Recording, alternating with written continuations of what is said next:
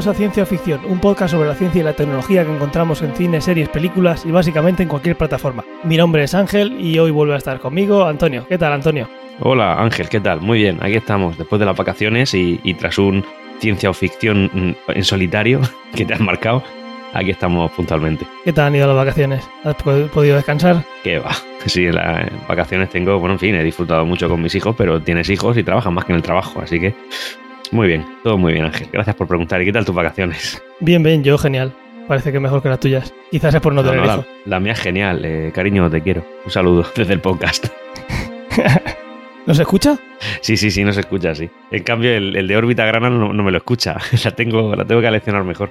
Bueno, sí, ahí tienes un, tienes un, un margen de mejora. ¿Y qué tal? Porque yo sigo grabando eh, con calor. Eh, intento no poner el aire para que no haga ruido y demás, pero sigo con calor. Espero que el siguiente ya no esté sudando. Yo, hombre, el tema del calor aquí en Murcia se lleva medio bien si, si siempre tienes una máquina de aire acondicionado. Que no te lo pongas me parece hasta contraproducente. Yo, aunque hubiera un poco de ruido, que no lo hay, porque se pasa, máquinas son silenciosas, yo estoy aquí con mi aire acondicionado y muy a gusto. No voy a, no voy a estar sufriendo y sudando. Pues yo ya igual para la próxima sí, pero tampoco sé si se oye un poco de eco, porque como sabes estoy en la nueva casa y estoy en el nuevo setup y estoy con un nuevo ordenador y estoy en una nueva sala. Seguro que hay un poco de eco, pero es lo que hay cuando tienes Sí, se, una te, casa tan se te oye con un poco de eco, pero, pero, pero da personalidad, ¿sabes? A mí me impone. Ahora te voy a hablar con más respeto. Parece que estoy hablando desde, desde arriba, ¿no? Ultratumba. Bien, pues vamos a ver qué, qué hemos visto eh, en estas semanas, valga la redundancia. Yo he visto muchas cosas, eh, la mayoría no son de ciencia ficción, la cosa está un poquito parada por ahí, pero sí que empecé una serie que se llama The, The Orville, que es como una parodia de, de Star Trek, que me la recomendó un, un amigo y oyente hace ya un tiempo y no había podido verla y, y la, la- la he podido ver ya. No la he visto entera, pero lo que he visto me ha gustado mucho y os la recomiendo, es muy divertida. ¿Sí? Eso, a ver en qué plataforma está. Pues siempre me haces esa pregunta, pero la verdad es que nunca me acuerdo. Bueno, pues yo tengo aquí una aplicación mágica que me lo dice. Y está en ningún lado. está en stream en Vodafone. Está en ningún lado. Así que nada, acudiremos a, la- a tu cigüeña. Ya te digo, es muy divertida. Es como, un- como si fuera el mundo de Star Trek, hay un montón de paralelismos, pero es no llega a ser una parodia, pero es una comedia sobre eso y algunas cosas sí que las parodian un poquito. Y además estoy viendo que en la portada los uniformes son prácticamente los de Star Trek. Hay una nave ahí también similar, un poco similar a, Sí, sí. a la, a la Discovery. Muy bien. Y luego he visto un- el piloto de una serie también de ciencia ficción que creo que tú también lo has visto y me parece que tenemos la misma opinión. Estamos hablando de Otra Vida, que es de... de- esta está en Netflix. Yo empecé a verla porque era la protagonista de Battlestar Galactica y dije, venga, un voto de confianza. ¿Y qué te pareció a ti? Pues fíjate que yo creo que soy un poco menos exigente que tú en, con el tema de la serie de ciencia ficción, es decir, que yo tengo las tragaderas un poco más, más anchas y aguanté un capítulo y medio. De hecho, vi el primer capítulo y digo que hay una cantidad de incongruencia, hay cosas fuera de sentido que, que me dan ganas de dejar de verla. Y, aguanté, aguanté porque dije, bueno, si está aquí esta actriz, pues a lo mejor es que tiene cierto, yo qué sé, hay, hay algo que todavía no he apreciado, pero que va, no, no aguanté, es imposible, es imposible. No sé si decir algo del capítulo 1 y 2 es spoiler, pero vamos, eh, ¿se puede decir, Ángel, o me autorizas? Eh, es una serie muy nueva, yo no lo diría, simplemente puedes decir esos fallos de, de guion y ya está. Sin... Yo, yo creo que de la forma en la que vas a contarlo, spoiler no es, pero y además yo creo que después de, lo que, de que contemos algo ya nadie va a verla, porque si nos hacen Pasan caso, porque- cosas al principio, eh, al principio de la, del el primer y segundo capítulo, pasan cosas que en una serie normal y de cierta calidad te pasarían al final de la quinta temporada. Y es en plan, ¿en serio? ¿Esto no lo habéis planeado antes? Ya está, cosas así. Sí, es un es una serie de ciencia ficción en la que hay viajes en naves espaciales. Esto no es ningún spoiler. Y eh, los problemas eh, con la tripulación empiezan desde el minuto cero. Es de estas cosas que dices tú, eh, más inverosímil no puede ser. Es una Pero- misión pero claro, muy es que- importante. Nadie, nadie metería a una panda de zumbaos que van a estar peleándose a los cinco minutos en una nave si la misión tiene un mínimo de porque- importancia. El Porque está además el fatal. objetivo, el objetivo de esa nave no es explorar, no es mirar algo que dices, bueno, es que tampoco es el tema, no, no, es salvar a la humanidad. o sea que no hablamos de... Ese es el nivel. Para la, misión, más importante de, de la historia de la humanidad, según una frase que dicen ellos mismos mientras que se están peleando, mandan a una gente que a los 10 minutos están literalmente quieren matarse entre ellos. Y eso es una incongruencia que cualquier guion bien pensado se sabría que no va a llegar nadie a una nave sin un nivel psicológico y sin unas preparaciones psicológicas mínimas, y en ese caso súper exigente, pues ese fallo de guion lo podéis extrapolar a cualquier cosa que pasa en la serie. Así que si, Sí, no, sí. Lo, si no habéis perdido el tiempo en el primero, que tú tienes, has visto medio más que yo, parece ser, eh, ni si os ocurra verla. No, no, es verdad, es, es lamentable, es lamentable. Estoy viendo series que por temática ni se me ocurriría ver ahora mismo solo por haberme saltado esa. Penitencia. Bien, para compensar ¿no? la, la culpabilidad que eh, sientes. Exactamente. Estoy ahora, bueno, en fin, no, no es una de ciencia ficción, da igual, pero que la temática es la típica que no habría visto en mi vida jamás. Y yo creo que es por un, un poco purgar eso. ¿Algo más has visto? Yo ya te digo, ciencia ficción nada. Ha sido un verano bastante paradito en ese aspecto. No entra del- dentro del campo de la ciencia ficción meramente, pero bueno, he visto The Voice en, en Amazon Prime. Está maja, la podéis ver, es de superhéroes. Tiene poco de ciencia, mucho de ficción y, en fin, entretenida. Sí, yo también la he visto y, y me está gustando mucho. Me la habían recomendado ya y cuando la recomendaste tú la vi y, y muy chula. Sí que es verdad que, yo qué sé, eh, si tuviera algo de ciencia ficción así, yo qué sé, siempre me gusta cuando en Spider-Man hablan de, pues vamos a hacer una nueva telaraña y demás. No es de ese tipo de serie, pero eso, eh, si tenéis que decidir entre The Voice y otra vida, por favor, coged The Voice, que esta está en Amazon. Sí, si podéis elegir entre, entre la nada y otra vida, elegir la nada. también, también. Pues pasamos a esto lo quiero ya y voy a hablar eh, esta vez de eh, algo, una situación que nos podemos encontrar, pues sobre todo los fines de semana o cuando salgamos a comer fuera de casa y es poder realizar los pedidos desde la mesa sin que tenga que venir un camarero a, a tomarte a tomarte nota, sobre todo cuando llegas a un sitio que está lleno de gente. Pero Si tú, tú eres el mayor enemigo del, tú eres el mayor enemigo del empleo, si no quieres a gente en la vida. No, lo que estoy intentando yo hacer es que esos 20 minutos de primer contacto mm, se puedan reducir a, a cero. Yo llego al sitio, me siento, veo la carta y entonces yo ya puedo pedir y ya todas las demás interacciones que van a ser con el camarero siguen. Pero sin embargo, eh, digamos que pongamos la situación en que está lleno de mesas, hay cuatro camareros, pero la cocina, bueno, la cocina tampoco irá, irá eh, a una mano, seguramente, pero esos minutos que tienes hasta el primer contacto con un camarero para pedirle la bebida eh, y- o lo que puede ser los entrantes, eso podría abrir una aplicación o algún tipo de, de historia que pudiera acortar ese tiempo. A partir de entonces ya la cosa pues va siendo mucho más suave. Viene el camarero, eh, te da la bebida, lo que has pedido y ya a partir de ahí pues pueden venir, oye, eh, ¿qué nos recomiendas? y demás. ¿Entiendes lo que quiero decir? Solo en esa primera parte yo creo que se podría ahorrar mucho tiempo de la interacción total. Yo creo que eso, hay, eh, hay una cadena de cafetería que ya lo hace. eh, con, bueno, Starbucks no, no nos patrocina, pero bueno, lo decimos. Que tú llegas, eh, haces el pedido por el móvil y tú cuando llegas ya solo tienes que pagar y incluso a veces ni pagar, simplemente recogerlo e ir. Eso es. Sería algo así, Pues yo, ¿no? lo qui- yo lo quiero en un restaurante, no lo quiero en una eh, en solo un sitio. Pues esa misma tecnología que usan, que además en 2013 he estado mirando que ya hubo una aplicación en España que se llamaba camaré.ro. 2013 los, los móviles han cambiado mucho. En aquel momento era una aplicación web, ni siquiera había que instalarse nada. Hoy en día no sería ninguna fricción instalarte nada, pero en aquella época era un poco más. Tú llegabas, entrabas a la versión web y tú hacías el pedido desde ahí. ¿Qué pasa? Pues que esa, esa aplicación y tantos otros han desaparecido. Pues no sé si es por mantenimiento o por lo que sea. Pero bueno, no se ha popularizado y yo pues es algo que querría ya. La idea, la idea es buena y así puedes intentar reducir un poco el contacto con esos sacos de carne humana. Sí, esa es una forma de verla, que al, fin- al final parece que eres tú más el que quiere reducirla, porque yo en ningún momento he dicho eso, pero sí que el primer contacto, que hay veces que llegas y estás 15 minutos y, y ni siquiera te han dicho Eso. hola, pues en ese, en ese momento puedes pedir algo para picar y una bebida, sí, desde ahí ya uno va haciendo tiempo hasta que esa persona se pueda, se pueda quedar libre. Luego hay otra y cosa hecho, también que... que- que Quiero decir que actualmente, perdona, eh, hay restaurantes que ya aplican algo así, aunque de otra manera. Y es, por ejemplo, los kioscos estos que están poniendo en las cadenas de, de- de comida rápida. Eh, ¿Sabes? Los kioscos son las televisiones estas como grandes, las pantallas grandes donde tú llegas, eh, nada más llegar, te metes en la máquina, te pones con la máquina esa, que es una pantalla táctil, le dices quiero esto, esto, esto, esto y esto, y te da un ticket con un numerito y ahí pagas y todo. Y el número 35, pues te llevas tu bandejica con tu pedido y te vas. Eso es. Pues esa opción, en lugar de tener que poner una máquina, que todo el mundo vamos con máquinas de 500 euros para arriba en el bolsillo, pues podría estar algo, podríamos tenerlo todo cada uno en una mesa y hacer exactamente eso y que realmente eh, ya después de eso vamos a coger nuestro pedido o lo que sea según el tipo de, comida y de cadena porque eso va a ser muy diferente en un restaurante que en una cadena rápida. Y también hay otra cosa que vino y, y también terminó yéndose hace unos años que era eh, algún tipo de aparato o de botonera que tenías en la mesa que podías eh, como darle un aviso al camarero para que viniera. Y había incluso diferentes avisos. Eh, quiero la cuenta o quiero algo así más que no va a ser ya para terminar la, la comida. Y imagino que eso será por cuestiones de coste de mantenimiento y que la gente eh, con estas cosas seguro que hasta la muerden y, le tiran bebida por encima. Pero también ese tipo de interacción de tener que estar buscando, mirando con la. intentando cruzar miradas con la persona, levantando la mano y luego haciendo que te peinas porque ha pasado de tu cara y esas cosas, pues vino y se fue y también podría ser algo que, si hubiera llegado para quedarse, hubiera, sería una interacción un poquito más cómoda. Esa idea me gusta mucho, sobre todo por el tema de pedir la cuenta, porque hay la típica, en fin, ya sabéis que cómo está el tema de la hostelería en España, que la gente está colapsada, ¿no? Me refiero a los camareros, tienen más trabajo del que pueden abarcar, porque así funciona esto aquí.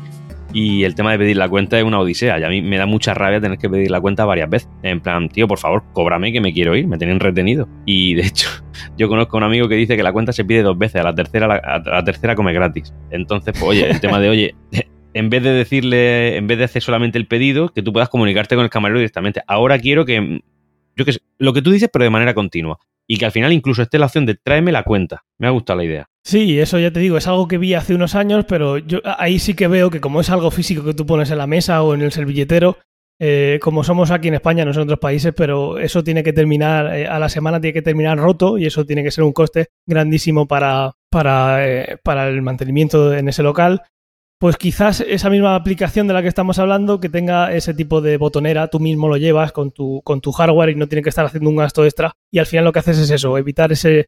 Eh, buscar la mirada, que no te han visto, que otra vez, que he pedido la cuenta, que se le ha olvidado, esas cositas y... Que, te, ven, que, te ven, que, le han mirado pero pasan de ti. También, también, evita muchos problemas. Me gusta, me gusta. Pues estas dos cosas, una mezcla de ellas o lo que sea, que, al final haga la interacción mucho más cómodo, más rápida y mejor para todos, no solo para el cliente, sino para el trabajador, pues, pues esto lo quiero ya. Tenemos que, reconvertir esta sección a llamarla nueva oficina de patentes, porque al final nos van a coger alguna idea. Ojalá, ojalá. Yo si tuviera dinero para patentar cosas, pues las patentaría. Como no, si, si, si alguien la escucha y lo tiene, pues mira, yo cuando vaya y reciba ese servicio, pues lo agradeceré. Sí, yo pediré un 15% de los royalties. bueno, y, yo tengo un tú tienes un esto no lo quieres. Muy bien. Esto no lo quiero. Es una cosa que ya está prácticamente implantada. Es una cosa que creo que se puede evitar y ya es un tema incluso un poco más filosófico que otra cosa. Vamos a ver. Eh, estoy detectando últimamente que Internet y sobre todo las redes sociales se están convirtiendo en un vertedero de publicidad. Vertedero de publicidad. Es decir, nosotros nos gastamos dinero en equipo, nos gastamos dinero en poder tener una conexión continua para al final recibir publicidad. Estamos financiando la publicidad de algunas empresas. Voy a ejemplificar, incluso a concretar. Y hablo de Facebook. Aquí yo me cruzaba contra Facebook. De esto no lo quiero nunca porque sé que ahora mismo no ha llegado al 100%, pero está, a punto, está, está haciéndolo de manera progresiva y nos lo van colando. Ejemplo, una red social como Facebook o incluido Instagram, eh, ya sabe Ángel que esto te lo comenté alguna vez, que tú llegas y cada dos historias tienes publicidad. Pero es que resulta que en, de esas dos historias que no son de publicidad, algunas son lo que ahora llaman colaboraciones. Es decir, alguien que contrata a otro alguien para que hable de un producto en concreto. No sé si me estoy explicando bien. Sí, sí, eso es. Te entiendo perfectamente. Entonces, al final, estás viendo un 60% o más de publicidad en cada cosa que tú ves en esa red social en concreto, incluida en la aplicación de su empresa matriz, que, que sería la de Facebook. Al final, estamos pagando por ver publicidad de una manera salvaje y encima estamos agradecidos porque nos almacenan las fotos y nos almacenan nuestros datos personales. Yo creo que esto es una cosa que se debería intentar corregir, intentar penalizar a las empresas que no solamente hacen de ti el producto, sino que se financian su, que financian su producto a través de tu propio dinero. Es que yo, por ejemplo, tengo un teléfono que vale un dinero y pago una conexión mensualmente para que al final me esté llegando publicidad por todos lados. Me están bombardeando. Que sí, que es verdad que las empresas tienen que, tienen que vivir, tienen que financiarse y hasta un cierto nivel de publicidad podemos asumir porque entiendo que ellos nos están dando una contraprestación, ¿no? Como por ejemplo un servicio. Yo que sé, hablemos de Google. Google me mete publicidad, pero Google me da muchísimas cosas. Es un ejemplo, ¿no? Me da, pues me da mi Google Fotos, me da mi no sé qué. Sí, es verdad que estoy vendiendo un poco de privacidad, todo lo que tú quieras, pero al final tienen que financiarse. Pero es que lo de Facebook es tiránico, es tiránico. No solamente tiene mis datos de manera salvaje, no solamente los pierde, no me los filtra, sino que además me mete publicidad, pero, pero el 60% del tiempo que paso en una de sus redes sociales estoy tragándome publicidad. Ahora, en la, la, aplicación de mensajería más popular, que es propiedad de ellos, por supuesto, eh, WhatsApp, van a meter publicidad en los propios eh, estados, ¿no? Se llama los estados, que son como la especie de historias que tiene WhatsApp ahí metida. Yo creo que no quiero nunca llegar a un momento en el cual mi dinero vaya destinado a que me metan publicidad por, la, por los ojos, por la garganta.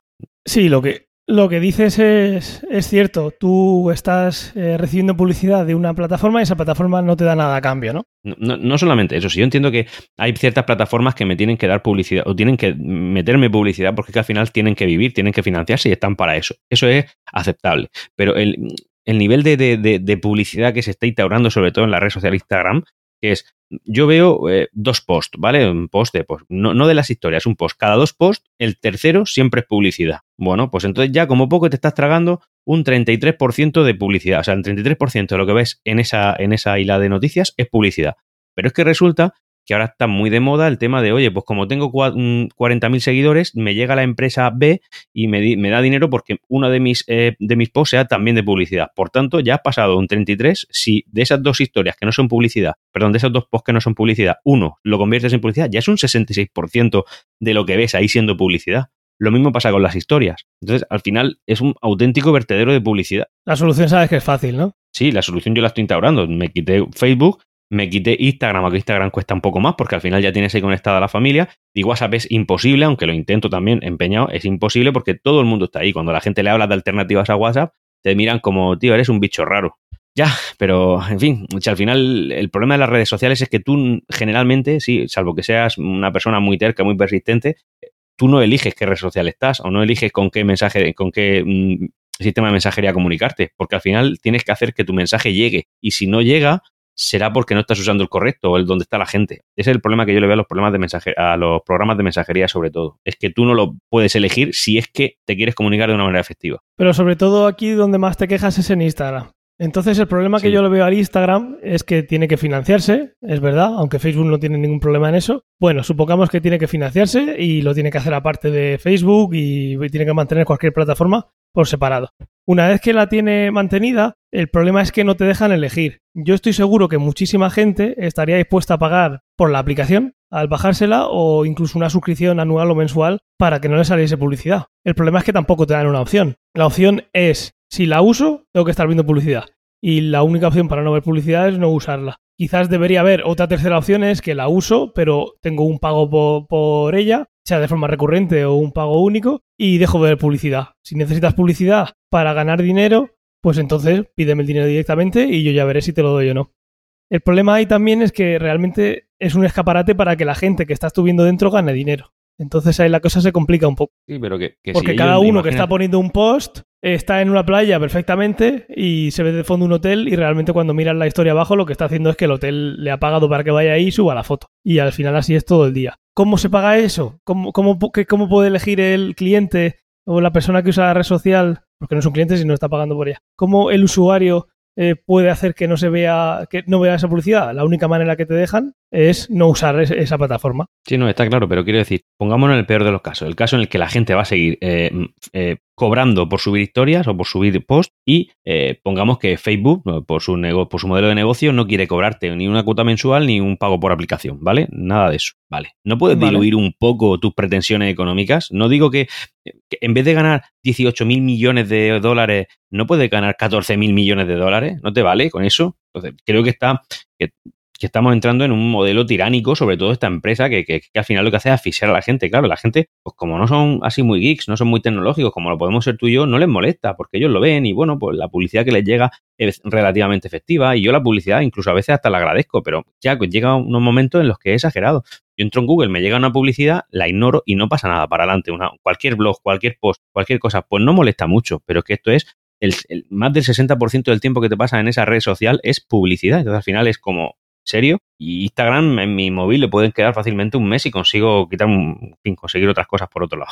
Luego también veo un problema en esa red social y es que incluso si la publicidad que te llega eh, es acertada para ti porque tú puedes darle a ocultar la publicidad, ¿no? Le puedes decir, no quiero ver más este post ¿Por qué? Porque es ofensivo, porque lo veo demasiado a menudo, porque no me interesa. Al final, si te están dando un producto que tú, que tú puedes querer y que al final compras, aunque te vas a gastar el dinero, te lo estarás gastando en algo que a ti te gusta. Una cosa que también veo en este tipo de, nueva publicidad, que ya no está nueva, es que tú sigues a una persona porque te cae bien o porque la has visto en una serie o lo que sea, y ese personaje público, al final, eh, cada eh, dos publicaciones está metiendo publicidad. Y ahí ya es una, una relación directa que tienes tú con una persona que no está abusando de tu confianza o del interés que tienes en ella, porque puedes dejar de seguirla, pero sí que está eh, un poquito, a ver si que no se malinterprete, abusando de sus seguidores para meterles publicidad y ganar dinero. Y esa parte de ahí sí que no puedes obviarla nunca. Tú sigues una persona y esa persona, tienes un amigo, vamos a ponerlo lo más exagerado del mundo, tienes un amigo y cada vez que hables con ese amigo está intentando venderte algo porque el tío es comercial, pues al final ¿qué haces? Dejas de, hablar con él, dejas de llamarle, dejas de quedar con él. ¿Entiendes lo que te quiero decir? Ha llegado a un punto de especialización o de concreción de publicidad tan, eh, tan bestia en ese tipo de redes sociales que al final es la persona la que sí puedes seguir por un producto que es una serie que ha hecho o una película, pero al final el producto es todo lo que esa persona toca. Y eso no hay manera de, huir, es simplemente dejar de, seguir a esa persona. Pues a mí lo que me gustaría es que Internet no se contaminara con estos niveles de publicidad tan agresivos, tan exagerados, y que al final nos inundan y que, y que nos convierten en auténticos vertederos de publicidad. Pues ahí queda la cosa, estoy de acuerdo contigo.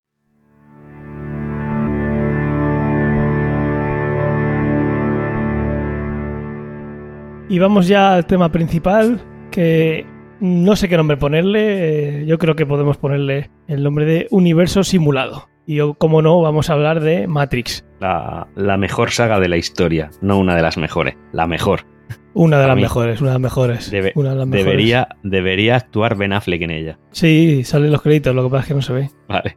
¿Qué te parece a ti la película? Yéndose un poquito más, ya hablamos de ella en el especial que tuvimos de, Maravillas y Mojones, pero un poquito cuéntame un poco qué es lo que más te gusta de, esta saga, que sabemos que la consideras la mejor, como has dicho. Exactamente, la tengo bastante fresca porque además esta semana, sabiendo que iba a venir este podcast, las he vuelto a ver, las tres, y, tengo que hacer algún cambio importante. Y para mí la mejor película, matadme todos ahora en este momento, es la 2, y luego lo, justificaré a lo largo del podcast. Em, me a mí yo, yo recuerdo ver esa película, era bastante pequeño, es del 99, yo en el 99 tenía 14 años, cuando se ve además creo que fue a final de año, y fue una película curiosa porque la vi con tres amigos, además que lo recuerdo, y dos de ellos no la pillaron y yo tuve la suerte de entenderlo. Evidentemente se me escaparon una cantidad de detalles brutales que, ahora no se me escapan porque, bueno, la he visto 30 veces y porque también tengo el, cerebro un poco más desarrollado que a los 14, un poquito solo, y, a mí me pareció una, exageración, me parece una obra maestra que a alguien se le ocurriera una idea tan exagerada, tan buena, y al final que durara tres,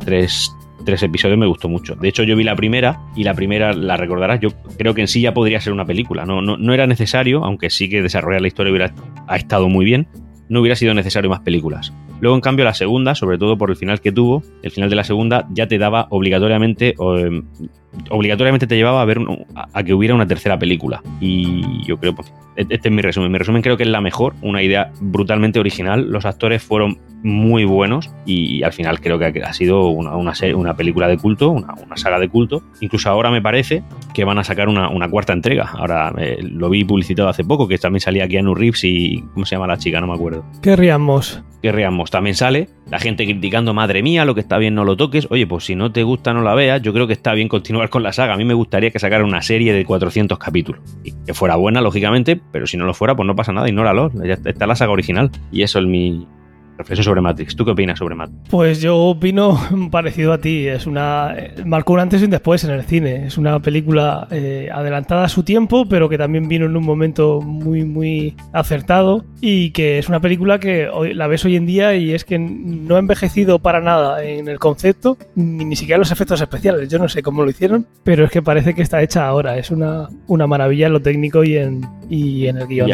hay conversaciones y frases que son míticas, que las escuchas hoy hoy y dices, esto se le acaba de ocurrir a un tío ahora mismo. Es tremendo. Sí, esas frases, eh, Matrix tiene mucha filosofía, filosofía que llega hasta Platón, vamos a hablar un poquito de eso. Entonces son frases que van a estar vigentes eh, otros 2000 años, como poco.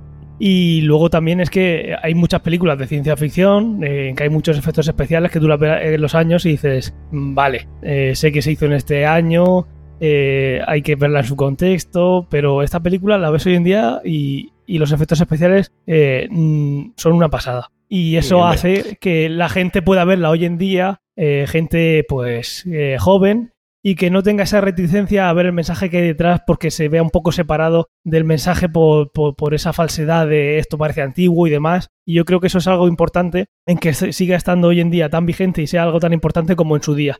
Que no hay ningún rechazo visual que, que alguien que la descubre hoy por primera vez diga sí, pero es que es súper antigua, no termino de, de, cogerlo porque, uh, esto es súper viejuno. ¿Entiendes lo que te quiero decir? Yo creo que esa parte no solo que está muy bien hecha, sino que va a hacer que esa película perdure mucho más y, y no se convierta en un clásico antiguo, sino en un clásico de cine, sin, sin la palabra antiguo y, y, y, anticuada en ninguno de sus aspectos. Exactamente, yo um, los efectos especiales son muy buenos, sí que es verdad que ahora acostumbrado a efectos especiales de una calidad abismal, sí que en algunas de estas, pues la, la pelea contra los Smith, ahí sí que puedes ver que Neo de vez en cuando tiene algún movimiento raro tipo ordenador, pero vamos, que es una cosa insignificante. Y, por ejemplo, y bueno, lo voy a decir, los efectos especiales más fuertes para mí son los que suceden en la película 2, que son con la película contra los, la lucha contra los Smith y en, y en la autovía. O sea, son, son, exagerados. Y ahí tienen que meter efectos especiales brutales. Y es que la vi el otro día y digo, si esta la película la podrían haber hecho el año pasado. O sea, espectacular. Y, eso es. La, la... Y que luego realmente peleas así, algo tan bestia, un tantos segundos de todo el rato CGI 100%, no es algo que se vea eh, hoy en día muy a menudo tampoco.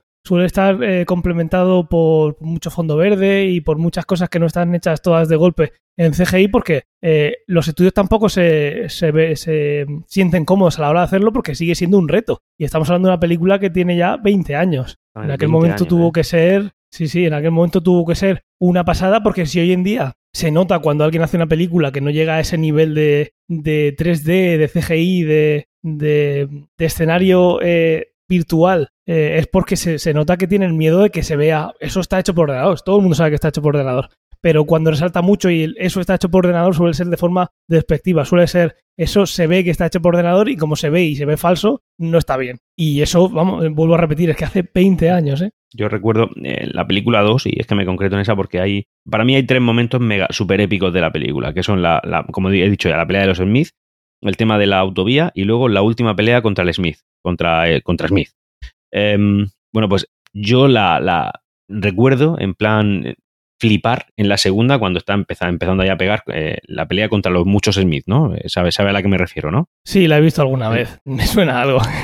Bueno, yo, yo, flipando que se están peleando y venga a salir y venga a salir gente. Llega un momento en el que Neo puede con todos ellos y es como exagerado, como digo, ¿cómo puede con todos ellos? Y de repente un Smith que cae mira la cámara, no mira la cámara, mira así como para arriba y dice más. Y empiezan a abrirse puertas alrededor y empiezan a entrar más Smith, más Smith. Ahí se arman como un concierto de, de, de los Rolling Stones, una cosa brutal. Y la pelea así. Y yo, yo en ese momento diciendo, no puede ser mejor la película. O sea, qué vacile. Y la música acompañada en todo momento. Sí, además una música, la, la sí, música sí. de, habría que hacer un podcast solo para las músicas, qué buena. ¿Has visto? ¿Recuerdas la última película de, o sea, la última canción de la última película, que es así como una, una, una música eh, ¿cómo diría? Apocalíptica. Sí. No sé cuál dices. Eh, al final de la 3 eh, hay una canción que se llama Nabras, si no recuerdo mal. No creo que creo que es al final de la 2, no, de la 3. Se llama Nabras, de Juno Reactor. Yo creo que estás hablando de esa, pero sí, es una maravilla de banda ¿Nabras con B? Y con V. Vale. Y, y acompaña todo el rato a la película y eso está muy bien. Efectivamente, en Nabras, como dice, lo acabo de comprobar. Y esta música a mí me suena como música apocalíptica, en plan el mundo ha acabado y todo ha terminado. Y de hecho, un tiempo que se lo tuve, se lo tuve como tono de llamada a mi padre, que es una persona con mucha personalidad. Hola, papi. pues vamos a meternos un poquito en la filosofía de Matrix, que creo que es una de las cosas que la enriquecen más, aparte de, de la parte del universo simulado que vamos a hablar también. Como todo el mundo sabe hoy en día, en Matrix existen dos mundos. Tienes el mundo real, donde las máquinas controlan a los humanos para obtener energía, y está Matrix, que es un mundo virtual donde las mentes humanas se han esclavizado y creen que viven en el mundo real de finales del siglo XX, como nosotros lo conocemos ahora de finales del siglo XX. Que uno de los dilemas que te plantea la película todo el rato es cuál es realmente el mundo real, el mundo que nadie conoce y donde la gente existe físicamente, o el mundo donde la gente vive y desarrolla su vida realmente. ¿Cuál es el mundo real? Eso es. Si recordáis el mito de la caverna de Platón, eh, existen también dos mundos, que es el sensible y el de las ideas. El sensible es el que percibe los sentidos y es el, el de las ideas es el verdadero, el que solo se puede alcanzar con la razón. El paralelismo con Matrix y el mito de la caverna está ahí, claramente. Aunque en Matrix lo que el prisionero ve eh, cuando se libera, no sé si recordáis el mito, no es el sol, sino un mundo que está totalmente eh, desolado. Sí, sí, claro, es, es, ha llegado el apocalipsis, las máquinas han dominado el mundo y los lo humanos somos pilas, nos usan físicamente, o sea, la realidad es que somos pilas para ellos. Eso es. También el componente filosófico de la película, como tú has dicho, es el problema de lo real, de qué es real. Y eso también lo trataba Descartes, que el hombre es la unión de cuerpo y mente, eso lo dijo Descartes, pero solo la mente, solo de la mente puede, prevenir, eh, puede provenir nuestra seguridad. Entonces, claro, eh, habrá gente, como pasa en la película, como tú has dicho, que acepte como real Matrix en lugar de, ese mundo fuera de Matrix. y eso es algo, es una cuestión. digo que en la primera, uno de los malos, eh, está hablando de un filete de carne, dice: Yo sé que esto no existe, yo sé que no está, pero percibo el filete, huelo el filete, me gusta el filete, yo quiero eso. Y de hecho lucha por quedarse en Matrix. Eso es, es que al final, si el cerebro es lo que te está haciendo eso, ¿qué es lo que es real y qué es lo que no es real? Ese era cifra el que decía eso. Otra cuestión filosófica que sale mucho es si el ser humano es libre de elegir, si puede elegir su futuro, su vida, o si hay un destino que lo, que lo está guiando todo. Eso es algo que se ve todo el rato en la película, un poquito más en la 2, pero desde el principio se ve claramente la contraposición de lo que piensa la gente y de lo que piensa Morfeo, que es el que cree más en, en lo que dice el oráculo, que es el, el que más el que más cree en la profecía y que hay un destino y que ese destino obviamente no va a venir solo, hay que eh, luchar para que llegue, pero que está ahí y que eso va a pasar si se dan los pasos que tienen que pasarse, eh, que tienen que darse. Entonces, claro, tenemos ahí otra cuestión que ya te digo, viene ya os digo, viene sobre todo encarnada por oráculo, es si hay o no un destino. No sé si recuerdas también, bueno, se la recordarás porque acabas de, verla hace poquito, cuando entra eh, Neo a ver al oráculo y le dice que no se preocupe por el jarrón y dice, ¿qué jarrón? Y al moverse es cuando tira el jarrón. ¿Te acuerdas luego lo que le pregunta al oráculo, no? Sí, le pregunta si, bueno, la duda realmente era si hubiera tirado ese jarrón de no habérselo advertido ella. Si, si ese hecho ha cambiado la realidad después. Exactamente. Si hay un destino o las cosas vienen dadas porque queremos hacerlas, eh, porque creemos que vamos a hacerlas y demás. Eso es otro, otro melón que se ve durante toda la película y que hace que Matrix sea eh, una obra maestra de principio a fin. Yo el oráculo era una, figura que, al principio me desconcertaba porque tampoco sabía qué función realmente tenía. Y hasta que no la he vuelto a ver otra vez, he recordado que simplemente era como la, antítesis del arquitecto. Es el, que desbalancea la ecuación. Eh, sí, según dicen incluso cuando dice el arquitecto, si él es el padre, si hay una madre, es el oráculo. Y es otro producto de ese universo que tiene que estar ahí para dar un equilibrio a todo, que normalmente el equilibrio se suele romper cuando, cuando aparece el elegido, que, puede hacer cosas que no debería poder hacerse. Y entonces toda la trama que habla el arquitecto es que saben que va a haber una anomalía que va a desequilibrar eh, el equilibrio de Matrix, pero que ellos ya han puesto en práctica un protocolo para intentar que ese equilibrio vuelva. De, hecho, la anomalía que es Neo para, el arquitecto no deja de ser simplemente un quebradero de cabeza, porque por lo visto él es como, bueno, por lo visto no, él es como la parte cuadriculada de la historia que solo intenta que Matrix sea, tenga un equilibrio perfecto. Claro, como llega em, Neo, que puede romper las leyes de la física, todas las leyes, todos los programas, todas las directrices que tiene Matrix, pues es como que es un problema para él. Y de hecho Neo era el noveno, ¿no? El noveno, la novena anomalía. La sexta versión. La sexta, la sexta, perdón. Por otro lado, también está Smith, que también habla de su objetivo. Se pone sobre todo en la segunda película, antes de luchar eh, contra todos los Smith, eh, antes de revelarse que podía, eh, bueno, antes de revelarse a Neo, que tiene más de, una copia, le habla del objetivo y del propósito y de por qué él cree que está vivo y es porque tiene un objetivo y por eso está luchando por él. De hecho, Así que también ahí... al principio, al principio no deja de ser un agente, que es el que controla que Matrix esté siempre balanceado, digamos, pero al final se consigue independizar.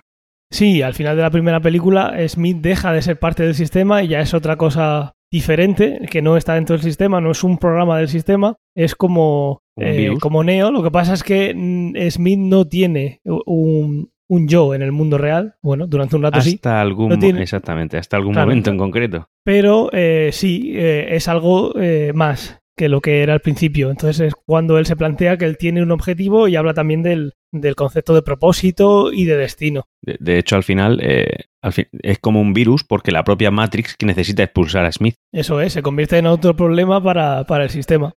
Hay un artículo genial que voy a intentar ver cómo de, de compartible es, cómo de, de, legal es daros el PDF, porque yo sí lo conseguí a través de, bueno, cuando estaba en la universidad pues tienes acceso a un montón de, de documentación científica, de artículos científicos, científicos y no sé cómo de, de, fácil es compartir este, cómo de legal es compartir este. Voy a comprobarlo y si es posible eh, compartirlo, eh, os pondré el enlace para que lo descarguéis y si no, os pondré la referencia para que vosotros podáis entrar y buscarlos. Lo que sí vamos a hablar de aquí es de, del abstract, del principio del, artículo y de las conclusiones, que es casi lo más importante, pero estoy seguro de que mucha, muchos de vosotros vais a querer eh, leerlo después de, de, lo que vamos a hablar. Es un artículo de Nick Bostrom, que, cuya primera versión es de 2001, luego hizo una pequeña eh, actualización en 2003 cuando terminaron las sagas, bueno, fue un poquito antes.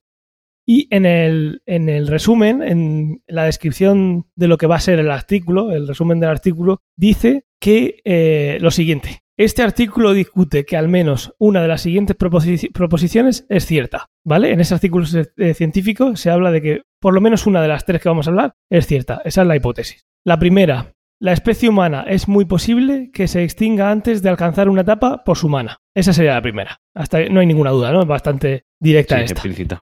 La segunda es, para cualquier civilización posthumana es extremadamente improbable que ejecute un número significativo de simulaciones de su historia evolutiva o variaciones de la misma. ¿Se entiende? Sí, yo creo que sí. Y luego tenemos la tercera, que dice, estamos casi seguros de vivir en una simulación por ordenador. Está, no sé, Igual somos Acuérdate de la hipótesis. Una de, una de, las tres tiene que ser verdadera. Después de esta dice, de ello se deduce que la creencia de que existe una posibilidad significativa de que algún día seamos poshumanos que realicen simulaciones de antepasados es falsa. Al menos que actualmente estemos viviendo en una simulación. Si, no si estamos seguros, casi seguros de que vivimos en una simulación, se deduce que la dos no puede ser verdad. Claro. Tiene que ser una o otra. Bien, una bien. de las tres. Entonces, eh, ¿qué te hace pensar esto? ¿Tú cuál, por cuál tiras de ellas? Sí, sí, no, yo creo que la primera, yo creo que, que la primera era básicamente que el humano eh, no vería una, una, época poshumana, ¿no? Se extinguiría antes. Yo creo que la extinción humana llegará. Eh, no, estoy seguro, no estoy seguro de nada, evidentemente, pero creo que yo no voy a vivirla, mis hijos tampoco y espero que mis nietos tampoco, pero eso sucederá. O por, por, diversos motivos. Sí, sí, eso nadie tiene. Na, nadie duda de que la especie humana se va, a se va a extinguir. Si consigue vivir hasta que el sol eh, haga in, inviable la vida en la Tierra, como mínimo hasta ese, como máximo hasta ese punto, eh, suponiendo que no nos hemos ido fuera, eh, en algún momento se extinguirá. Pero eso no quita para que esta afirmación de que llegue una etapa poshumana pudiera llegar. Puede ser que llegáramos a una etapa poshumana dentro de 100 años y dentro de 200 nos acabáramos matando. Eso es lo que digo, que digo, no, no me refiero a solamente que, que, sea inhabitable en el planeta, sino hasta una época posterior al humano y que lo, la futura especie que sea que domine la Tierra, pues nos vea como nosotros vemos ahora los dinosaurios. Yo creo que esa será la, la, la hipótesis que, que, sucederá. Os voy, a, os voy a leer las conclusiones del artículo. Eh, la civilización posthumana, tecnológicamente madura, tendría un enorme poder de cómputo. Eso ya se está viendo. Basado en este hecho empírico, el argumento de simulación muestra que al menos una de las siguientes proposiciones es verdadera, suponiendo que tenemos ese poder de computación que hoy en día pues no parece tan descabellado como hace unos años, unas décadas. La primera de las proposiciones sería la fracción de civilizaciones a nivel humano que alcanzan una etapa posthumana es muy cercana a cero, ¿vale? Es decir, si nosotros hacemos una hacemos un cálculo de todas las civilizaciones, vemos que da igual cuántas hagamos, si nosotros pudiéramos hacer una, unos, unas cuentas de cuántas civilizaciones, eh, según las cosas que pasen por el camino, eh, lleguen a una etapa musulmana, tendría que ser muy cercana a cero, tendería a cero. Esa sería la primera proposición. La segunda es que la fracción de civilizaciones poshumanas que están interesadas en ejecutar simulaciones ancestrales es muy cercana a cero. Es decir, tienes la capacidad de hacer la simulación, pero no la haces. Y la tercera sería que la fracción de todas las personas con nuestro tipo de experiencias que viven en una simulación es muy cercana a 1. Es decir, es del 100%. Una de estas tiene que pasar. Entonces, si 1 es cierto, entonces casi seguramente nos extinguiremos antes de llegar a la poshumanidad, que es lo que tú dices, ¿no?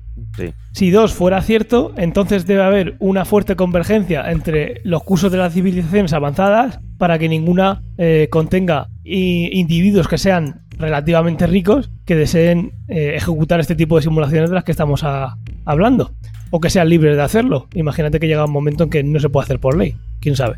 Yeah. Y si la tercera es cierta, entonces casi seguro estamos viviendo en una simulación, ¿vale? Esa sería, pues de nuevo, la, la tercera un poquito más yo añadiría siempre a esta eh, una, una, cuarta, que lo voy a decir después de, de, después de lo que hice de esta de la tercera, de que casi seguro vimos una simulación. Yo añadiría otra cuanta, pero voy a terminar con esta. Él dice, al final, en el bosque oscuro de nuestra ignorancia actual, parece sensato distribuir la credibilidad de 1, o sea, de que sea 100% probable, aproximadamente entre 1, 2 y 3. Habría que dividirla las probabilidades entre esos tres, eh, en esas tres proposiciones que, acabamos de decir. Al men y, termina diciendo, a menos que ahora vivamos en una simulación, nuestros descendientes casi nunca realizarán una simulación de antepasados. ¿Se entiende un poco todo lo que he estado diciendo? Yo estoy entendiéndola, pero te reconozco que voy a tener que escuchar el podcast dos veces. Yo a esta añadiría una tercera, una cuarta, eh, proposición que realmente está dentro de otras, pero la cuarta que yo añadiría es que podría ser que nosotros fuéramos los primeros. Lo que pasa es que eso parece muy improbable. Imagínate que eh, los humanos están destinados a tener una potencia de cálculo eh, tan grande que permite simular y que terminan haciendo una simulación, ¿vale? Dentro de esa simulación pueden hacer universos los que quisieran. Entonces, eso pasará la primera vez. Una vez que eh, la primera civilización haya llegado y haya hecho esa versión, eso ya va a ir corriendo indefinidamente, ¿no? Vamos a estar en una simulación, algunos fuera, algunos dentro. Eh, no sé, habría que tener en cuenta si el universo es simulado o si realmente pasa como en Matrix, que fuera hay un universo y dentro hay otro y son diferentes y hay realmente un creador, en este caso las máquinas, para su propósito.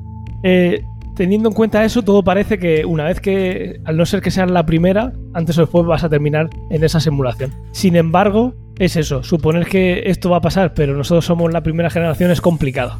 Complicado porque es más probable que sean iteraciones como pasan en Matrix, que se hacen una y otra vez, que sea la primera, porque la primera solo pasa una vez. ¿Entiendes el matiz que quiero meter aquí? Sí, sí, creo que lo estoy entendiendo. Entonces, eh, viendo esto, que ya te digo, la posibilidad de que veamos ahora mismo una simulación no es tan descabellada, lo es y puede chocar, pero eh, no es tan descabellada. Eh, no es solo algo que, este hombre, eh, que ya digo, voy a poner el artículo debajo como mínimo la referencia, no es algo que solo él piense, cada vez lo piensa más gente y si no, que ya estamos ahí, que eso se va a poder hacer y en algún momento eso va a pasar. Hace poquito, la última noticia que leí a este respecto, no es de hace mucho, creo que es de abril de este mismo año, que un desarrollador de videojuegos del, Instituto Tecnológico de Massachusetts, que también es científico computacional, él dice que todo lo que conocemos forma parte de un inmerso juego de rol, que ya estamos ahí. ¿Y por qué él lo piensa? Según él, con los nuevos avances tecnológicos es posible tener millones de usuarios almacenados en el mismo servidor. Por lo tanto, si aquí lo hemos conseguido, fuera de nosotros, ¿vale? Suponiendo, acuérdate, él dice que ya vivimos ahí, en una simulación. Si nosotros aquí dentro lo hemos conseguido en esa hipotética simulación, fuera puede haber miles de millones de usuarios conectados sin problema. ¿Entiendes? Además, también dice haber calculado la probabilidad de que todo fuera una simulación y dice que esa probabilidad es mayor que la que seamos seres biológicos. Yo imagino que esto lo hace por la, la probabilidad que te he dicho yo ahora mismo si nosotros somos los, primeros humanos que llegamos a ese nivel y yo y a partir de ahora nuestra civilización crea una simulación, a partir de ahí se pueden crear muchas más simulaciones y va a haber muchas más simulaciones que muchos más universos simulados que biológicos, ¿no? Biológicos solo hay uno. Imagino que esa es la probabilidad de que, del que él habla. Y entonces por ahí pues puedes volar la imaginación y decir, pues entonces si es lo más probable, pues quizás estamos dentro de una imagen de una simulación ya. Además hace unos años también hay un artículo muy chulo que ese es, una, es un post, así que lo voy a poner y lo podéis leer. Es un artículo que, como digo, enlazaré y en ese artículo vi Heart, VI, se escribe el nombre, Heart, no es corazón, es H-A-R-T, eh, se hace varias preguntas. Y son preguntas que eh, ahora van a tener un poquito más de sentido después del artículo que hemos dicho, teniendo en la cabeza esas, esos tres posibles escenarios, ¿no? Una pregunta que se hace él si estamos conectados a Matrix, ¿de acuerdo? Directamente. Matrix, llámalo Matrix, llámalo como sea, pero una simulación como la que conocemos ahí con, todas sus características, que hay un mundo real y luego un mundo simulado. La simulación de Matrix, como ya sabemos, consiste en un mundo virtual dentro de uno real. Ahora, ¿podrían ser nuestros cerebros reales y sus cuerpos, que son muy parecidos a nuestros cuerpos virtuales, han sido anulados por unos alienígenas? ¿Eso podría pasar? Es una idea descabellada, es descabellado, obviamente, lo hemos visto en una peli, pero como he dicho antes, es mucho menos descabellada que hace unos años, porque ya estamos empezando a crear mundos virtuales eh, parecidos al nuestro, obviamente queda mucho por recorrer, ¿y qué intentan hacer esos mundos virtuales? intentan simular lo que tú has dicho que decía cifra, nuestros sentidos, de forma parecida a lo que llamamos realidad ahora mismo. Entonces, es una idea descabellada, pero hay que pensar que no existían ordenadores hace muy poquito tiempo. Comparado con la historia de la humanidad, es nada. Ayer no, hace cinco minutos. Estas cosas son hasta, hasta un poco perturbadoras, ¿eh? Te pones a pensarlo y te genera cierta, no angustia, pero sí desasosiego. No sabes si realmente estás viviendo una vida real, una vida virtual. Es complejo, ¿eh? Es eso, y es eso. La parte buena es que para cualquiera que esté perturbado como está perturbando ahora Antonio, es que al final, como ha dicho Antonio, que, es lo real. Me perturba, no ¿Qué es lo real? Es un perturbado. Exactamente. Como persona que está perturbada, es un eres un perturbado. correcto, correcto. y está, no, no, lo había tomado literalmente. Fijaos, queridos oyentes, está tan perturbado que eh, a la hora de decir públicamente que está perturbado se pone ya a la defensiva. Exactamente. Eso pues eso, que lo estoy. Que real, realmente, como tú has dicho, eh, ¿qué es lo real? Si lo real es lo que podemos ver, sentir, eh, sentir y, oír y oler, ¿qué es lo real? Eso también hay una frase casi así que dice Morfeo. Me recuerda a una frase que me dijo un, día un compañero de trabajo, me dijo que al final para ser feliz hay que ser tonto. o sea, no, no, no, no hay que preguntarse cosas, no hay que hacer cosas, solamente hay que seguir para adelante. al final, eh, si te pones a pensar en estas cosas es que te crea cierta, cierta inquietud, la verdad. Esa es una parte de ver, una forma de ver el mundo. Luego está la de que cuanto más conocimiento tienes, más libre eres. Pero sí, puedes, ver que el, puedes ver que el mundo es un, que el mundo es una mierda y que, y que hay un montón de gente pasándolo mal. Si al final eres tonto y todas esas cosas te da igual, tú vives en tu mundo y la ignorancia es la felicidad, ¿no? Exactamente, no. Esa frase, tiene, esa frase, esa frase tiene su porqué, no está dicha a la ligera. Esa frase Busca tiene su, autosatisfacción y puntos, satisfacción física básicamente y ya está, y para adelante, bienestar. Eso es.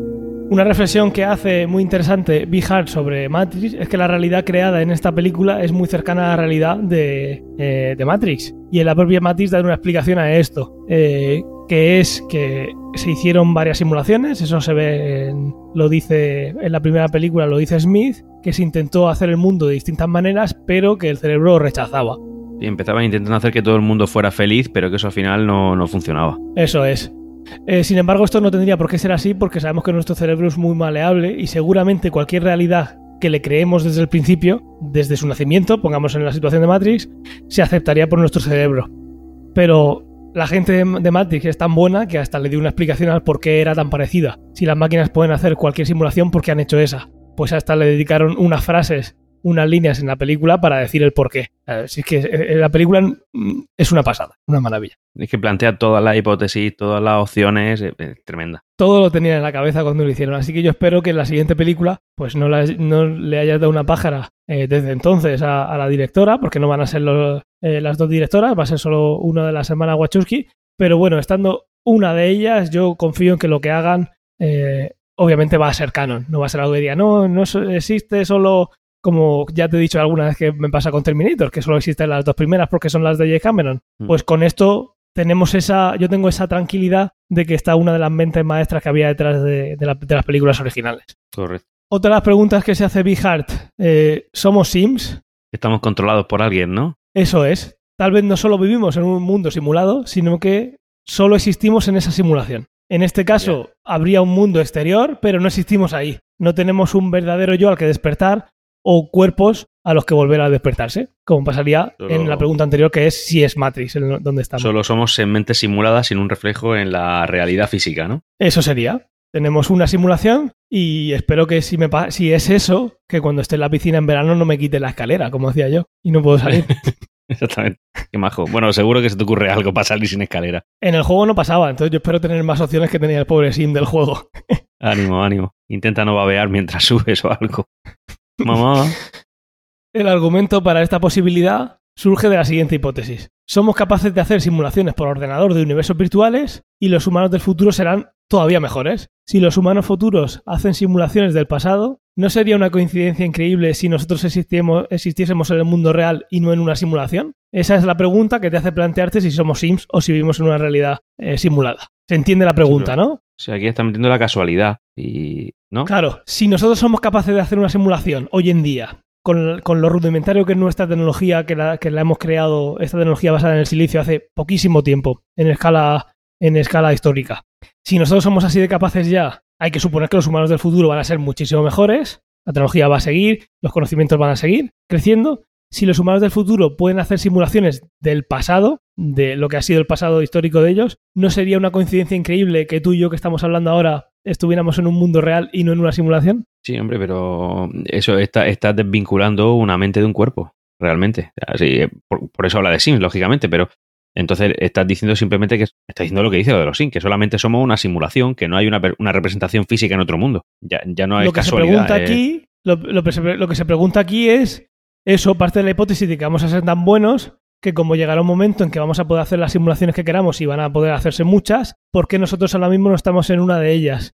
Porque como se, como se decía antes, el, eh, el trabajador del MIT que he comentado yo antes, si eso va a pasar, va a haber muchas más simulaciones que universos reales donde, están, donde somos biológicos y entonces, entonces eso hace que, sí, que fuera mucha casualidad que tú y yo estuviéramos en un mundo real y en una simulación. Esa es la hipótesis de partida y la pregunta que hace pensar que es probable que estuviéramos en una simulación. Porque lo otro parece muy improbable. Que, sea, que seamos los que vinieron antes de la simulación parece improbable.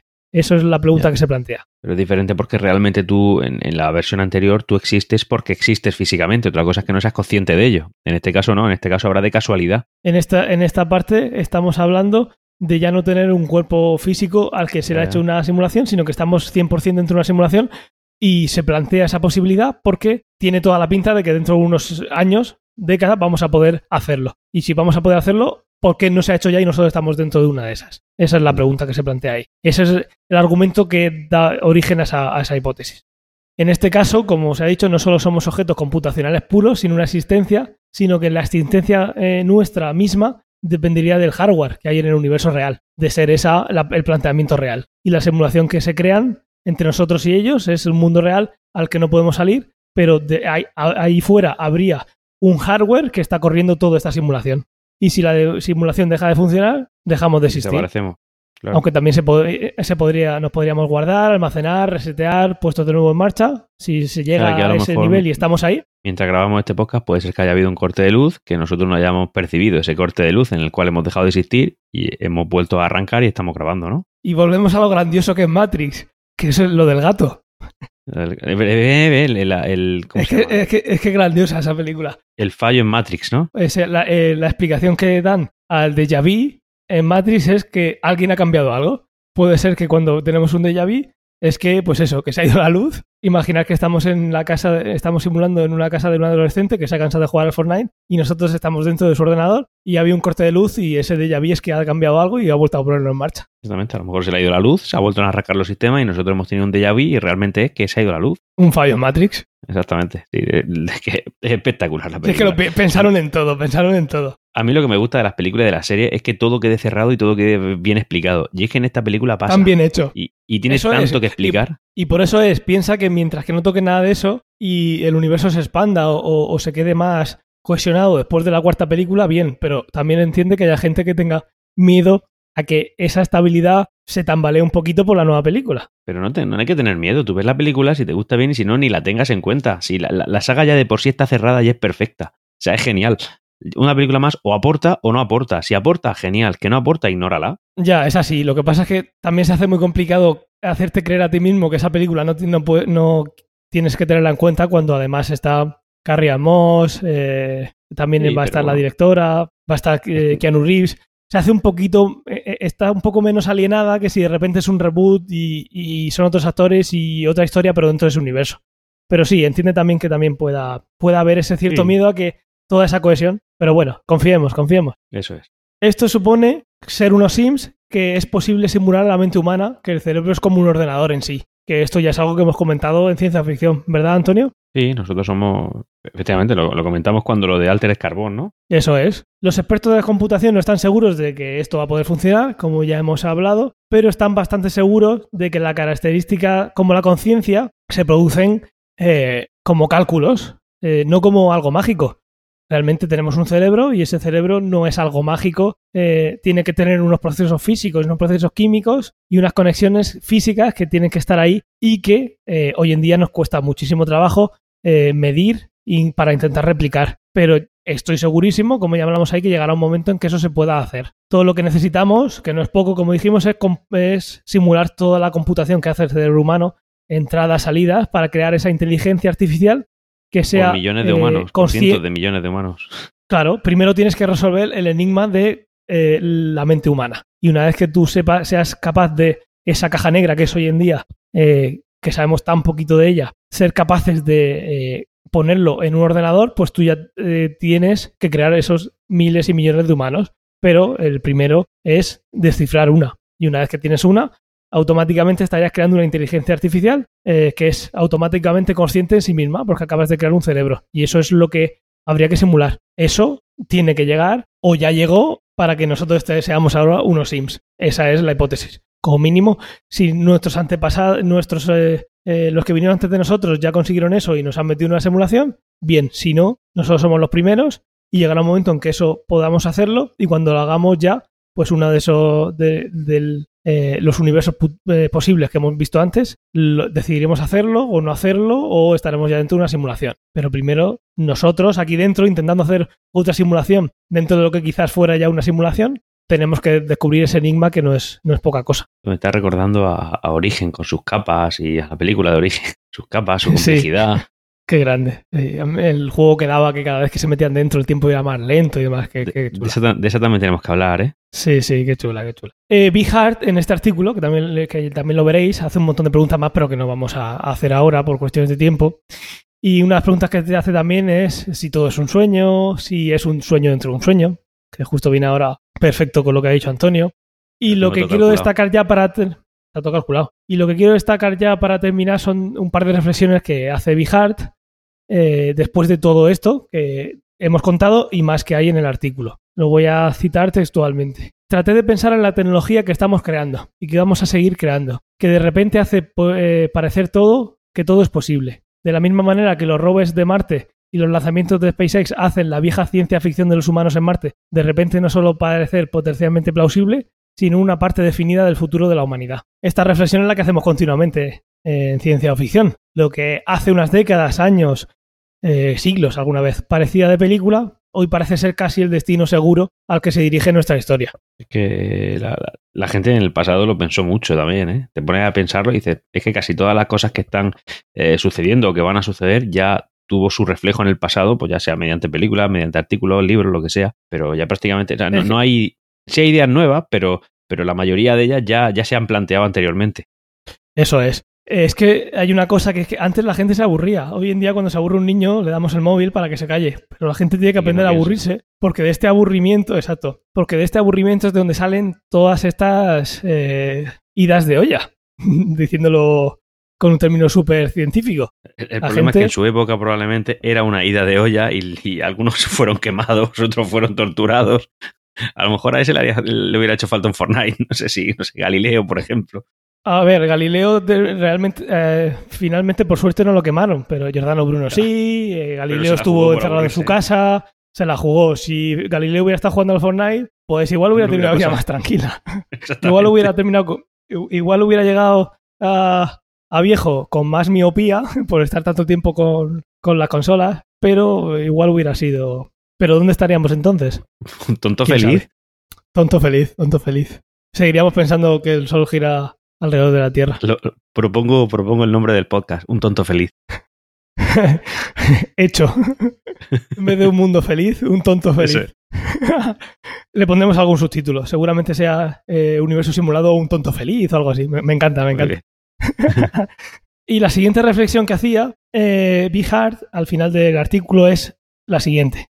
Personalmente sospecho que, eh, como con muchas cosas, nuestra comprensión de la pregunta está mal para empezar. Tal vez, al igual que nosotros percibimos que hay sueños dentro de sueños y luego juegos dentro de juegos, tal vez percibimos una realidad virtual donde solo hay un viejo cerebro de carne luchando salvajemente por convertir un complejísimo universo en una realidad organizada a la que llamamos realidad. Sí, nuestro cerebro tiende a simplificarlo, ¿no? A intentar simplificarlo todo. Eso es. De las, de las poquitas cosas que sabemos de nuestro cerebro, para todo lo que sabemos ya, es que el cerebro al final recibe muchísimos estímulos, muchísimos. Si nos informara el cerebro a nosotros, a nuestro consciente de todo, nos daría un, parraque, como se dice últimamente, ¿no? Nos quedaríamos eh, catatónicos al segundo. Entonces, una pechuque y la roscamos, que también el vídeo es grandioso. muy de Murcia, muy de Murcia. Sí, sí. Y para evitar eso, el cerebro eh, se crea su realidad, que es lo que llamamos realidad, que es lo que nos informa para que mm, al final no podemos estar pendientes de todo. Es como cuando nos ponemos ropa, eh, hay gente, esto hace tiempo que lo descubrí yo, no lo, había ni pensado, hay gente que cuando se pone ropa, eh, eh, todo el rato nota que se está poniendo la ropa de primera vez. Entonces tiene que quitársela porque está siempre incómodo. Porque las neuronas no dejan de decir al cerebro, aquí te está rozando algo, aquí te está rozando algo, aquí te está rozando algo. Entonces el cerebro, para no volverte loco, hay un montón de cosas que inhibe para poder centrarse en lo que uno está haciendo y no volverse loco, como he dicho. El cerebro te, y al final es... las cosas para hacernos felices, tío. ¿Ves? Todo va a eso. Totalmente, totalmente. Y al final es eso. eh, tal vez percibimos la realidad virtual, donde solo hay un viejo cerebro de carne luchando salvajemente por convertir un complejísimo universo en una historia organizada que llamamos realidad. Y yo creo que con esa frase podemos dejarlo. Yo creo que voy a Voy a, nada más terminar, voy a. ¿A que sí? Qué contundencia, tío, qué contundencia. Sí, Cago en la leche. Sí, sí. Y, eh, y, luego vamos a ponernos a ver otra vez las películas de Matrix porque también nos hemos emocionado otra vez. Hablando Tengo ganas de, verla otra vez y la he visto hace una semana. ¿eh? Que el, son las películas que no me canso de ver. Eso, eso con otra vida no pasa, ¿a que no? Bueno, para, para, para ahí, Merovingio, tío, qué bueno Merovingio. Sí, es verdad. Antes cuando lo has dicho se me ha olvidado comentarte que también te iba a decir que una, una escena también está súper chula, es la... A ver, son escenas que realmente esa escena es muy superficial, pero la del castillo, la lucha con el castillo también está muy chula. A ver, es que cuando estás viendo ya a Neo, que, que, da igual lo que haga, que es Dios, entonces te emociona diciendo, madre mía, Neo al principio que no creía y ahora es Dios. Esto, claro, es que nos, estamos centrando en el tema pues, filosófico de la película, la realidad y todo, pero es que la película, como películas de acción, son bestiales, o sea, son tremendas. Las peleas son épicas. Mira, eh, eh, un personaje que a mí me, entusiasmó, en plan, ¿cómo puede ser tan. Mm, no se pueden decir palabrotas, pero tan hijo de su madre? Eh, el ferroviario, tío. ¿Qué, control de la, de, la, de la vida? O sea, aquí soy Dios, le dice a Neo. Y claro, y, no pueden salir de, de, sus zonas. O sea, ¿sabe a quién me refiero, no? Sí, sí, sí. El ferroviario me parece un personaje también bueno, pero y Merovingio, yo trafico con información y esto es lo que hay, y lo sé todo, y lo sé todo. Y luego están los, hermanos estos que, que, se descorporizan, ¿sabes? Y que, los que tienen el pelo así largo. No, eh, no recuerdo su nombre. O, que se vuelven fantasmas. claro, el creador de llaves, o sea, son ideas excelentes todas. Que abre una puerta con una llave y la abre con otra. Las, puertas traseras, todo. Merovincio tiene ese poder de, de ser eh, el reflejo en, en, nuestro mundo real, que ahora ya, eh, como veis, puede ser una simulación. Eh, en nuestro mundo en el que estamos tú y yo hablando, en el que hemos visto esa película de Matrix, Merovincio tiene un montón de paralelismos con pues, lo que dice él, de que la información es poder y, y todo eso. O sea, que, que, la película trasciende, o sea, toca todas las ramas. Y como has dicho tú, Antonio, hemos decidido hablar de la parte filosófica porque es la que menos se ve y es la que más hay que andar un poquito fuera de la película para verla, porque como película de acción y como entretenimiento eh, habla por sí sola. Es una película que del momento que le das al play tienes que estar mirándola y sobre todo si es la primera vez porque dices tú, ¿qué estoy viendo? ¿Esto, esto dónde estaba? Porque yo, no sabía de esta película antes. Claro, y luego también, yo qué sé, por, reseñar más cosas de la película, la capacidad que tiene Smith cuando ya es Smith, ¿no? Cuando es parte del sistema Matrix, de, de contagiar a otros, que intenta quedarse con el oráculo, intenta quedarse con Neo, pues buenísimo. Genial. Sí, y eso otra vez vuelve, eh, me hace pensar en el, en el destino y en, y en el objetivo. Cuando Smith era parte del sistema, él tenía su objetivo y tenía su, su pauta marcada si él no era libre de hacer lo que no estuviera ahí. Y es luego cuando pasa lo que pasa al final de la primera, cuando él ya trasciende y ya es un ser más libre que ya puede decidir cuál cree que es su objetivo y luchar por él. que, realmente lo, lo, lo libera Neo, ¿eh? Lo libera Neo, lo libera Neo cuando lo, posee por dentro, en la primera. Eso es, ahí no sabe lo que, lo que pasa, como él mismo dice, si se sobreescribió algo o, lo que fuera, pero pasa eso, deja de ser parte del sistema y él quiere ir más allá, quiere trascender, quiere eh, incluso salir de Matrix. Ya es un ser que no tiene un objetivo marcado, no es un programa de ordenador que tiene su A y su B y su, y su algoritmo y de ahí no, te puede, no se puede salir y trasciende. Es que la película toca, puedes estar hablando de esta película semanas sin parar. Y luego que, sin darle al pause. Claro que el que tiene su propio objetivo, tiene su propia meta, eh, intenta entrar al mundo de los humanos y lo consigue. Además lo consigue de una manera que, que, tú estás viendo la película, no te esperas que lo vaya a hacer y cuando lo hace entiendes perfectamente lo que acaba de suceder. está súper bien planteada la película. Sí, sí, sí, sí, totalmente. Es una maravilla. Yo sí que es verdad que por Twitter puse un, un mensaje en plan, estoy viendo la mejor, eh, la mejor saga de películas de la historia. Empieza gente, oye, que si regreso al futuro, pues tienes razón, es muy buena, que si te sacan muchas, pero para mí en Matrix siempre un poco por encima de las demás. Esa es mi opinión personal, lógicamente. Sí, y la mía también, para que nos vamos a engañar. pues un placer, Antonio. Espero que hayas disfrutado el episodio tanto como yo. yo creo que ha sido una buena vuelta de vacaciones.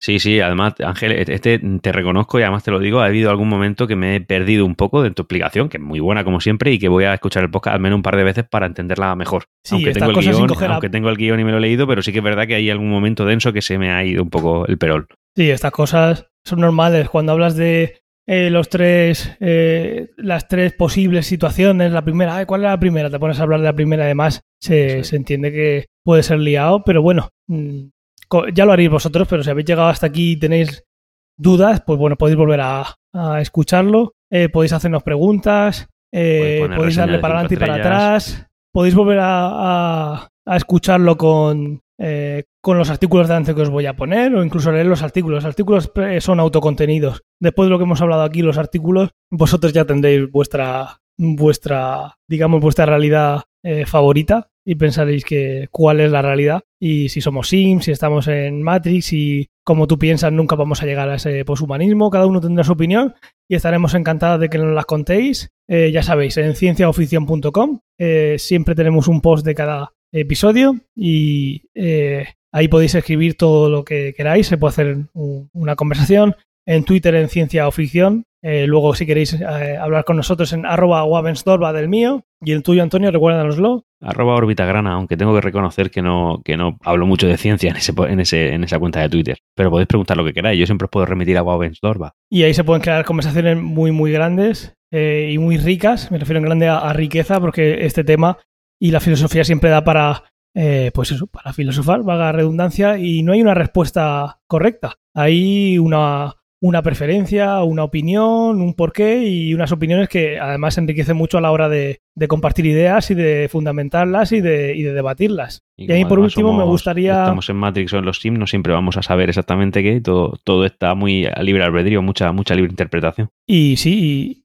y, pensar, si estamos en una simulación, pensad que en cualquier momento pueden darse dos puntos barra format y nos formatean, así que cuanto antes eh, eso en contacto con nosotros. Vemos al gato dos veces y con suerte nos reinician y, vemos al gato dos veces. Y luego, como ha hecho Antonio antes, eh, dejarnos reseñas, las, las que vosotros consideréis, sobre todo en Apple Podcast, que es lo que nos hace eh, que, lleguemos a más gente. Y yo quiero terminar, eh, aparte dando las gracias a todos vosotros y recordando que comentéis el, podcast a vuestros amigos, que hagáis que, más gente nos conozca. Terminado, quiero terminar con una con la última reseña que, que nos llegó del 21 de agosto de Tucanero 38 que dice el mejor podcast de ciencia y ficción. He escrito esta reseña porque es inevitable no agradecer tanto tiempo de crecimiento intelectual. Gracias, no dejéis de hackear mi mente. Pues un placer, nos alegra que, nos, que, nos, que os guste. Además, este de hackear mentes yo creo que es el que más, el que más hackeo tiene. Valga redundancia, que estamos aquí en Matrix, simulaciones y, demás.